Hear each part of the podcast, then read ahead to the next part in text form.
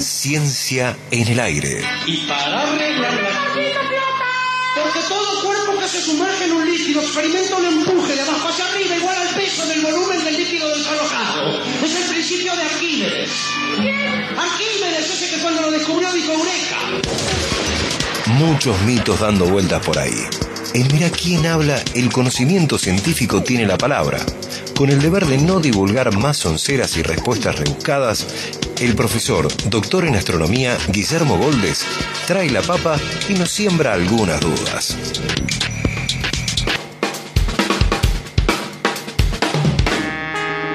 12 del mediodía, 24 minutos. Profe querido, ¿cómo va? Buen día, ¿Qué bienvenido. tal? ¿Cómo estamos? Buenos ¿Qué tal? días. Bueno, Tincho, está- ¿todo estamos, bien? estamos bien. ¿Estamos bien Si usted se incluye, los tres estamos bien aquí en la mesa. Yo estoy bien, estoy bien, sí. Ahora Entonces, estoy saludable. Profe ha traído espectacular libro nuevo del profe, se llama Protagonistas de la Ciencia, entrevistas con científicos. Eh, bueno, el profe Guillermo Goldes y Pablo García, que estoy viendo que además es sommelier. Pablo García es sommelier y es actor de, Sí. de- de teatro Sí, no, no, también. sí, muy Y bien. es- hace stand-up, es, es multifacético. Traen un día. Y doctor en ¿Te química. animás a traerlo un día? Sí, por supuesto. Me interesa la faceta de sommelier, o por ahí para la cátedra de, de les asadores que hacemos los Ah, viernes. qué bueno. ¿Puede Bueno, ser? bueno, Eh, sí, sí, sí, sí, Bueno, sí, seguro que va a venir encantado. librazo entonces que acaba de publicar. ¿De quién es la, la edición, profe? Es Edubim, la editorial De- de, la ah, Universidad de Villa de María. Villa María, muy bien. Una editorial académica que- en ascenso, muy con, con títulos de gran calidad en general. Esperemos que este no sea la excepción. Y los autores, como decíamos, somos Pablo Facundo García y yo. Y el prólogo es de Pablo Sigismondi. Uh, que mira, un abrazo a Pablo. este libro acaba de, ¿Tiene- tiene fotito de de- salir y. eh, ¿Foto el suya plus, tiene? el Sí. plus en el libro, ¿se foto mía? Sí. No, no, no. Hay algunas ¿Por qué no se ilustraciones. pone usted en la... Ah, Bueno, eso lo decir, son criterios editoriales. no, es está cierto? bien. Si está parecen bien. fotos. Pero si no un señalador con su foto, no un señalador Ah, largo. Eso lo, lo podemos No, de cuerpo entero usted, de cuerpo entero. Y el plus es que las entrevistas originalmente fueron hechas aquí en los SRT. Excelente. ¿Sí? Excelente. Ese es el plus. Bueno, bien. atención, voy- es, es un librazo, está bárbaro. Voy a regalar uno ahora y otro y otro mañana. El que voy a regalar ahora, entre los que respondan bien la siguiente pregunta que va a hacer el profe, Ah. todo material sacado del libro, entre la pe- el que respondan bien, mandan un mensajito solo por WhatsApp. Esto va a ser solo por WhatsApp, ¿eh? mandan como siempre al teléfono de WhatsApp, que no sé cómo es, pero lo mandan a ese teléfono donde mandan siempre todos los mensajes. Eh, la pregunta es la siguiente, a ver, dale. La pregunta es la siguiente, tiene que ver con ciencia y con científicos, por supuesto, pero es sencilla. La pregunta es, ¿cuál de estos científicos internacionales no estuvo nunca en Argentina? ¿Cuál no, No estuvo? estuvo. Y vamos a dar cuatro opciones. Opción A, Albert Einstein. Opción B, Charles Darwin. Opción C, Isaac Newton.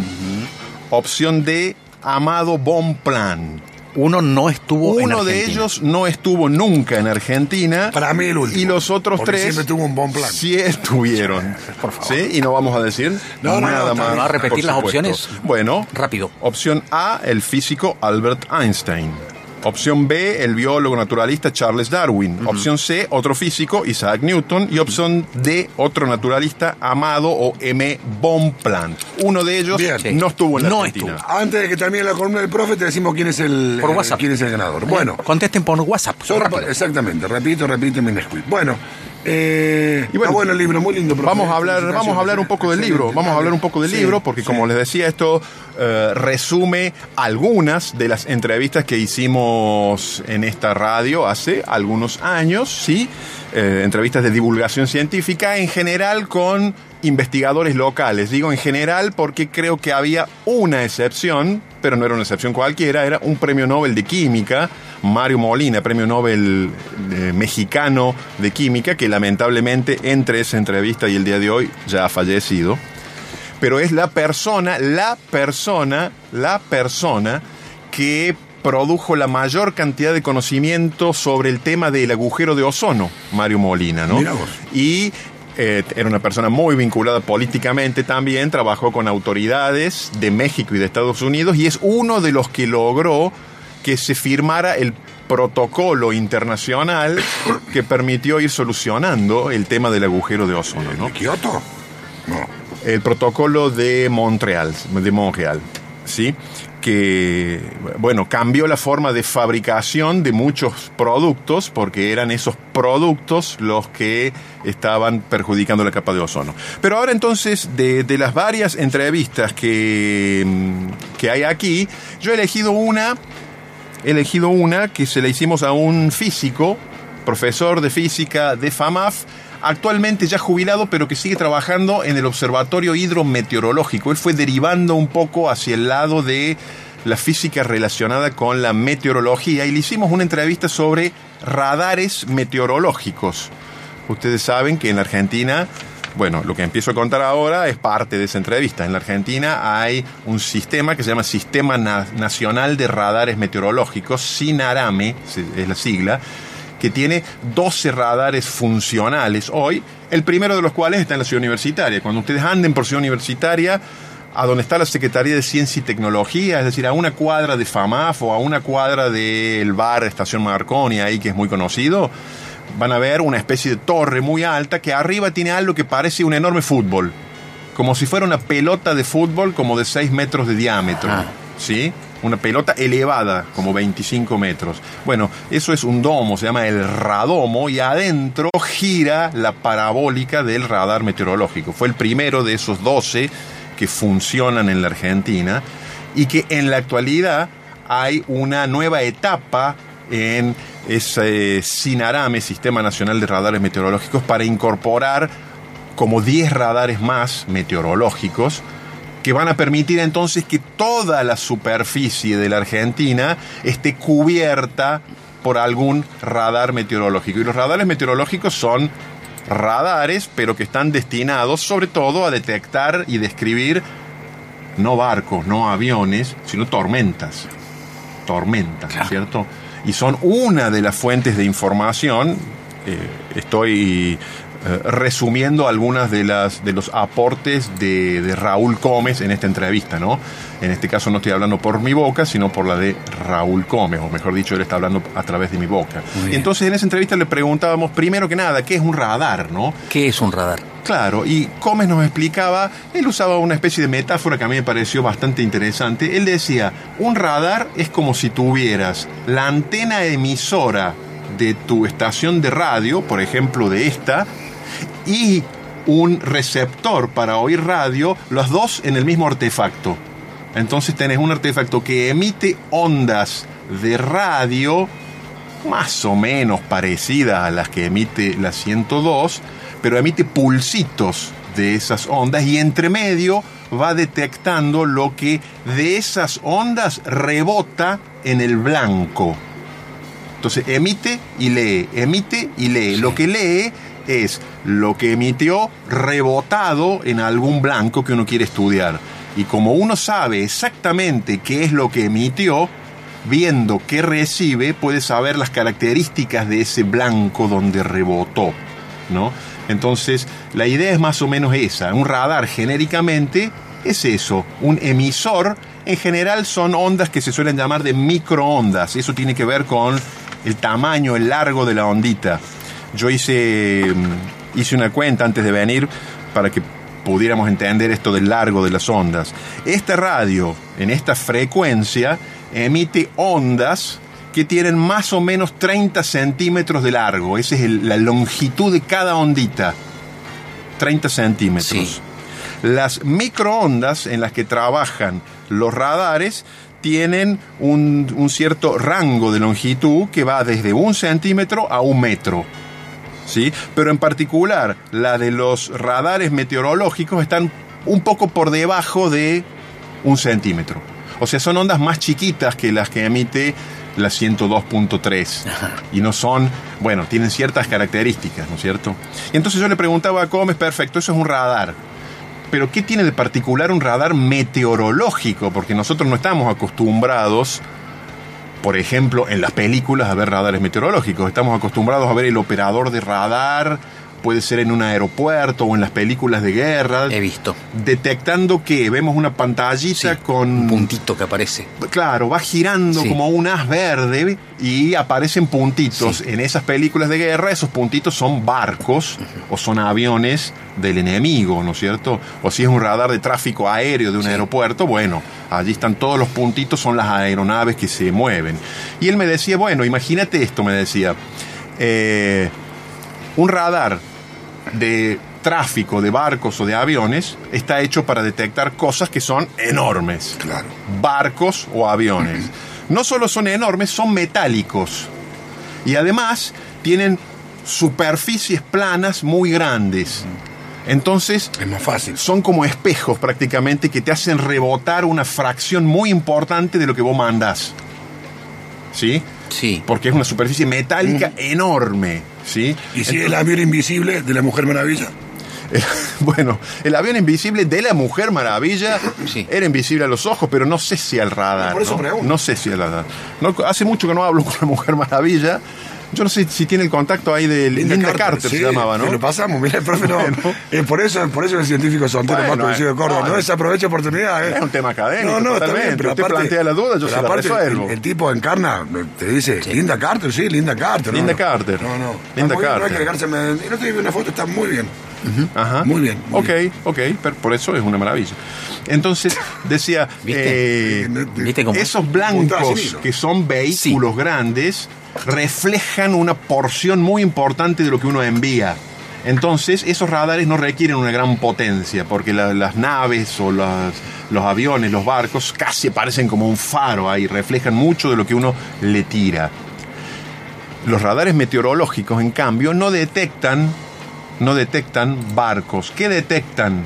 ¿Qué detectan? A ver, alumno Tincho. Eh, Gotas de agua. No. Las gotas de agua que componen las nubes, las tormentas, también puede ser granizo. qué fina capacidad de, de- de detección. ¿no? Y usted ahí lo dice, las gotas de agua son chiquititas, entonces la superficie es pequeña, ¿sí? Entonces reflejan una porción muy ínfima de lo que uno le envía. Entonces hay que tener una potencia mayor, hay que tener una capacidad de detalle mucho mayor en los radares meteorológicos. Más puntería.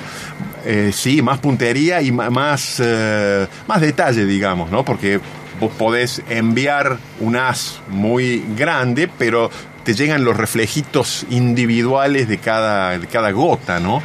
Eh, explicaba además Raúl Gómez que en el caso de la, del agua, no es que se refleje directamente, sino que cuando le llega el haz de microondas a la gota de agua, le pasa algo adentro a la gota de agua. Las moléculas de agua se orientan de una cierta forma, eso se llama se- que se polarizan. Y luego, esa gota de agua que ha estado como, lo voy a decir así, cargada por el haz que lo ilumina, reemite eso como si fuera una antenita la gota de agua, pero lo remite para todos lados. Entonces, hacia el radar vuelve solo una fracción muy, muy, muy, muy, muy pequeñita. ¿no? Entonces, algunas particularidades que hacen que no sea lo mismo un radar meteorológico que un radar, eh, por ejemplo, para el tráfico aéreo. Y algunas otras curiosidades, ¿no? Las gotas de agua en la tormenta y no están quietas No, no están quietas. Adentro de la nube probablemente hay vientos y no se mueven todas las gotas juntas para el mismo lado. Hay turbulencias. ¿Sí? Y además cuando se desencadena la tormenta las gotas caen. Y hay que medir la velocidad con la que se mueven las gotas o la tormenta. ¿Para qué? Y para saber cuánto va a tardar en llegar la tormenta, por ejemplo, desde que yo la detecto en Río Cuarto hasta que llega a la ciudad de Córdoba, por ejemplo. Entonces, para eso hay que medir la velocidad. Y entonces los radares, como el que está en Ciudad Universitaria, son capaces de medir la velocidad con la que avanzan o retroceden las gotas. Lo miden con algo que se llama el efecto Doppler, que probablemente lo han oído me suena. nombrar. ¿Le suena? Está bien que diga me suena. Y por el eco Doppler, más que nada. es- claro, es, es el mismo principio, ¿no? Es el mismo principio. Con el eco Doppler lo que hacen es medirte la velocidad, por ejemplo, de la sangre dentro de, de tus vasos, ¿no es cierto?, dentro de las venas o las arterias. El efecto Doppler, y yo le decía, está bien que diga me suena, es lo que hace que cambie el tono de la sirena cuando la ambulancia viene o cuando se va. Es cierto. ¿Sí? Es Y cierto. entonces lo mismo pasa, lo mismo pasa Y cuando se va, cuando viene más esperanzador. No, Cuando no, no, va, no se refiere a ese tono. Más marcha fúnebre, ¿no? No, ah, no, no, perdón, no perdón. se refiere. Y sobre todo si uno está adentro, ahí ya es- es puede ser más trágico. Pero si uno está adentro no cambia el tono. Siempre, Por favor. Pero si uno está adentro, el tono no cambia. No varía uno porque uno permanece. viaja junto con la sirena, ¿no? Claro. Bueno, estos radares que tienen una facilidad que se llaman radares Doppler, como el de Ciudad Universitaria, eh, todo eh, datos aportados por Raúl Gómez en Protagonistas de la Ciencia, ¿no? Eh, son capaces de detectar la velocidad con que se mueve la gota, Sí. porque ven justamente, envían el haz de microonda a la gota. Si la gota se está moviendo rápidamente hacia uno, lo que devuelve el, llamémosle, el tono, no es sonido, ¿no? Son ondas de radio, pero el tono eh, o la frecuencia, técnicamente dicho, de lo que devuelve está ligeramente corrida por el efecto Doppler. Pero hace falta un radar especial para Claro. detectar eso, ¿no? Claro. Bueno, muchas otras cosas que. muchos otros detalles técnicos que prefiero no, no contarlos en la radio porque se complica un poco. Es mucho más fácil a esto leerlo, releerlo.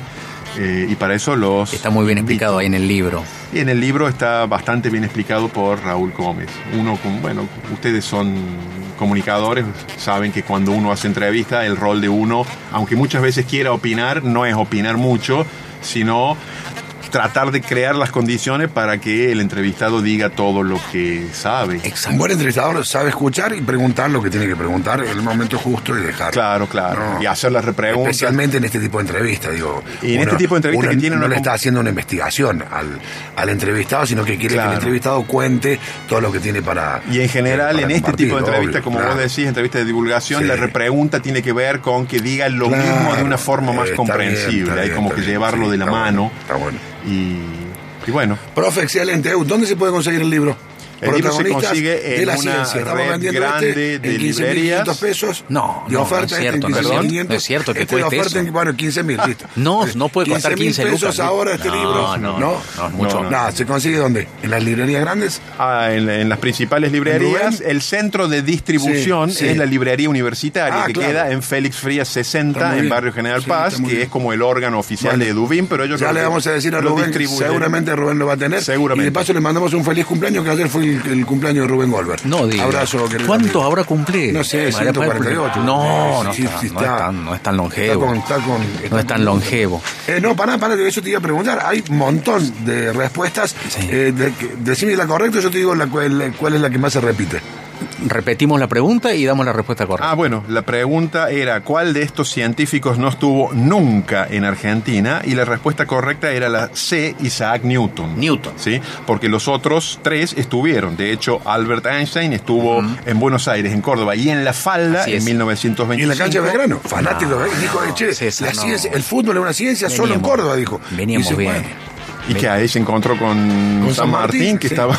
No, no fue de 100 No, Dios años mío, antes. es un en temporal. 1814. No Es me un- quiera- es un no hagas temporal. confundir, No me hagas confundir. No, y para completar, Charles Sí. Darwin recorrió Sí. la Argentina entre 1833 y 1835 y Amado Bonpland, que es un naturalista que viajaba con Humboldt, trabajó en Argentina desde 1816 Sí. hasta que falleció en 1858 en Corrientes, hizo, rehizo su vida aquí y el pueblo donde falleció, que se llamaba Santa Ana, Pasó mucho llamarse. tiempo después pasó a llamarse. Bonpland. Sí. Ah, No, Bonpland. No, Hay varias no calles que llevan su nombre. Bueno, también. entonces el que no estuvo fue Newton. Newton. Isaac Está Newton bien. no estuvo Un montón jamás. de respuestas eh, correctas, un montón, un montón, un montón. Yo te voy a decir quién lo va a ganar, así rápidamente, de, de todos los que respondieron. Uh, Newton, Newton, Newton. Newton. La mayoría Qué puso- la mira mayoría qué bien, muy sí, bien. Vino bien, vino bien, vino bien, vino bien. ¿cómo haces? Ah, ¿Nadie respondió mal? No, sí, sí. No, sí. no, sí. Tiraron por todos lados, tiraron perdigonada a lo loco. Sí, muchos dijeron a Stephen Hawking, ¿no? Ah, ni siquiera estaban. Opciones que no estaban. Eso es lo más interesante, eso es lo más Carl Sagan tampoco. No, no. Eso es lo más interesante. Eh, bueno. Bueno, ya decimos quién es el ganador, porque la verdad son tantos que no- ahora no sé cómo elegirlo. Eh, A ver, una el pequeña tanda y nos vamos. Che, profe, gracias, loco, gracias por el libro, excelente. Nos vemos Eh, la semana excelente. próxima. Excelente, excelente. Un placer, Bueno, profe. Protagonistas de la ciencia. Entrevistas con científicos, nosotros- así se llama el libro. Ni nos menciona. ¿eh? Y no, si no somos científicos. Eh, está bien, pero. Ni protagonistas Ni somos gracias, che, gracias No, mi amigo, mira quién habla, que ahí empecé a hacer radio. Eso lo va a poner en el Nada, señalador, no, en el nada. señalador. Ese libro no lo puedo dedicar porque es para sortear. Claro. Que lo voy a dedicar No, no, a no, un digo, hipotético en- ganador. En el, en el prólogo, en alguna parte, digo, no, no, ni una mención, pero bueno. Ni un póster central nuestro. Eh, ¿no? soy trampolín, está bien. Somos un solo trampolín en tu carrera, Mira quién habla 2022.